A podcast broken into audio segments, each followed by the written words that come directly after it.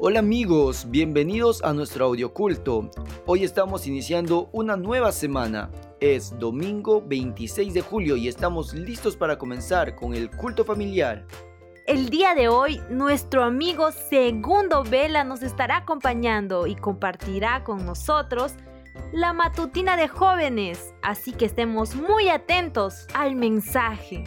Recuerda que en este momento estamos realizando el culto familiar pero antes tienes que hacer el culto personal, así que si aún no lo hiciste, ¿qué esperas? Pon en pausa este audio, abre tu Biblia y medita con Jesús. Ahora que ya estamos listos, traigamos los puntos más resaltantes y meditemos juntos. Y si no comentamos algún tema que te llamó la atención, pues colócalo en los comentarios. Ahora sí, comencemos.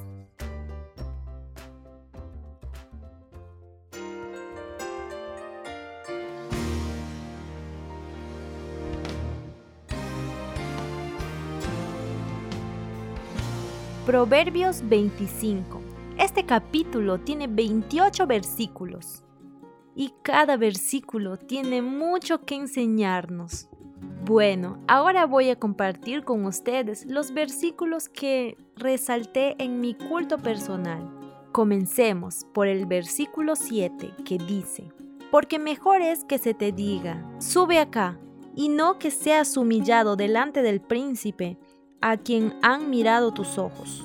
Un ejemplo que podemos encontrar para este versículo es la historia de Amán, que está en Esther 6. Amán se esforzó por ser poderoso en la corte persa. Sin vacilar, pidió honores reales cuando pensó que él sería honrado por el rey pero sufrió la terrible humillación de que se le exigiera que debía honrar a quien odiaba, a un hombre que no había buscado honores para sí, pero a quien el rey había ascendido como resultado de su servicio fiel. Aquí en este versículo nos dice que sufrirán un gran disgusto los que se adelantan para ocupar lugares importantes en la corte, pero que son públicamente rebajados porque otro ocupe su posición. Versículo 11. Manzana de oro con figuras de plata es la palabra dicha como conviene. Una palabra pronunciada en la forma correcta es la esencia misma del tacto y también demuestra la calidad del carácter y el respeto hacia la otra persona. Continuemos. Versículo 14. Como nubes y vientos, sin lluvia, así es el hombre que se jacta de falsa liberalidad. Queridos amigos, frecuentemente el viento y las nubes anuncian la lluvia, pero cuando hay sequía y las nubes traen agua, la gente se siente defraudada. Frecuentemente el viento y las nubes anunciaban la lluvia, pero cuando hay sequía y las nubes no traen agua, no traen lluvia, la gente se siente defraudada. Se reacciona del mismo modo cuando se ha recibido la promesa de un obsequio y este nunca llega. Hay algunos que siempre están prometiendo que harán grandes cosas por sus amigos y conocidos, pero rara vez cumplen sus promesas. La consecuencia puede ser mucho mayor que la mera pérdida del obsequio prometido. Cuando se debilita la fe en los demás, el carácter puede afectarse para mal y aún disminuir la fe en Dios. Ahora continuemos. Versículo 17 dice, Detén tu pie de la casa de tu vecino, no sea que hastiado de ti te aborrezca. Es fácil cansar al vecino con visitas demasiado frecuentes. Si no hay estrechos vínculos consanguíneos, la familiaridad muchas veces engendra desprecio.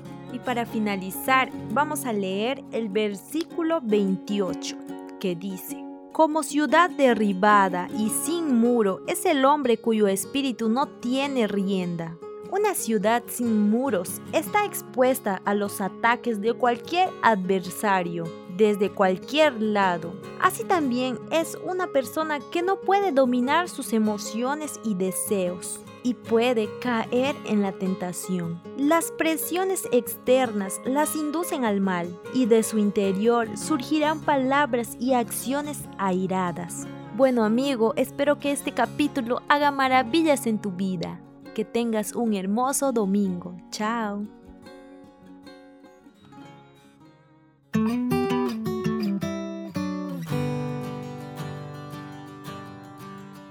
Matutina para jóvenes titula Albert Einstein, considerado por muchos como un genio, aunque la mayoría no podía entender su teoría de la relatividad.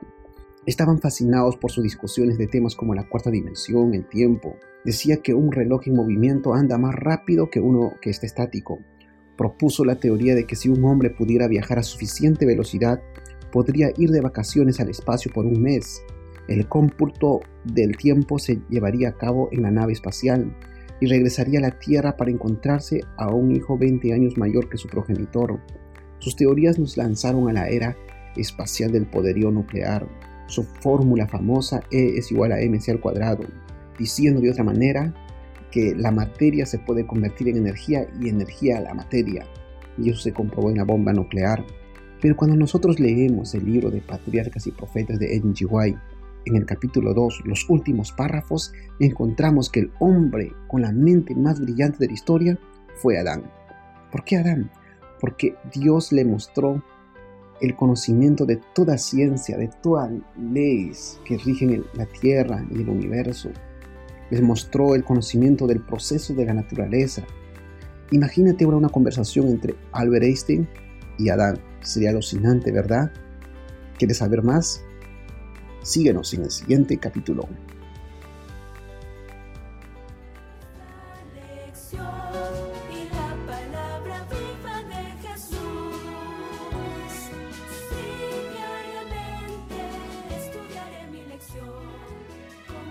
La lección de esta semana se titula Testificar con el poder del Espíritu. El versículo de memoria está en Hechos 4:31 y dice, Cuando hubieran orado, el lugar en que estaban congregados tembló, y todos fueron llenos del Espíritu Santo, y hablaban con denuedo la palabra de Dios. Testificar con el poder del Espíritu. ¿Qué relación tiene el Espíritu Santo con la testificación? Sin el Espíritu, el testimonio es estéril, no puede producir fruto para vida eterna. Por esta razón, Jesús les ordenó a sus discípulos que esperasen a recibir el poder del Espíritu Santo antes de comenzar la obra de la testificación. Nuestro éxito en ganar a otros para Cristo depende de la cooperación con el Espíritu Santo. Antes de que hablemos a una persona acerca de Cristo o antes de que testifiquemos a ella de cualquier modo, el Espíritu Santo ya impresionó su mente con cosas eternas. Cooperamos con Cristo en testificar a las personas perdidas al unirnos con Él y ser dotados del Espíritu Santo.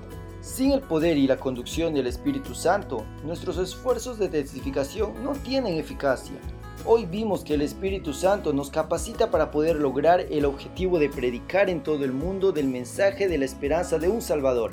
Leamos Hechos 1.8.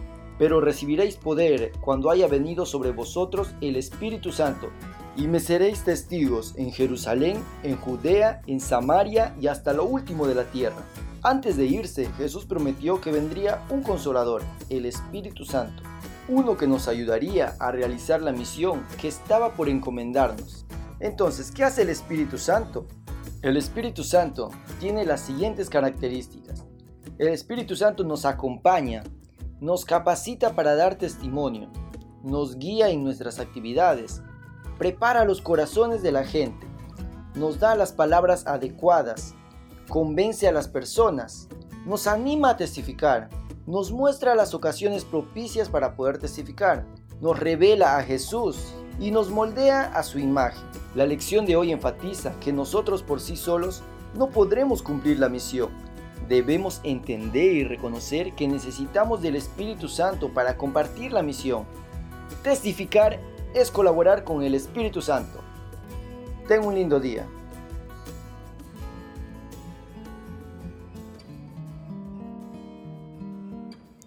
Amado Padre, muchas gracias por las enseñanzas maravillosas que nos dejaste en tu palabra. Ayúdanos a preparar nuestras vidas para poder morar en tu reino. Bendice a cada uno de nuestros amigos que está escuchando esta meditación. Coloca en sus corazones paz y la seguridad de que tú eres un Dios de amor. Todo esto te lo pido en el nombre de Jesús. Amén. Chao amigos, que tengan un lindo domingo.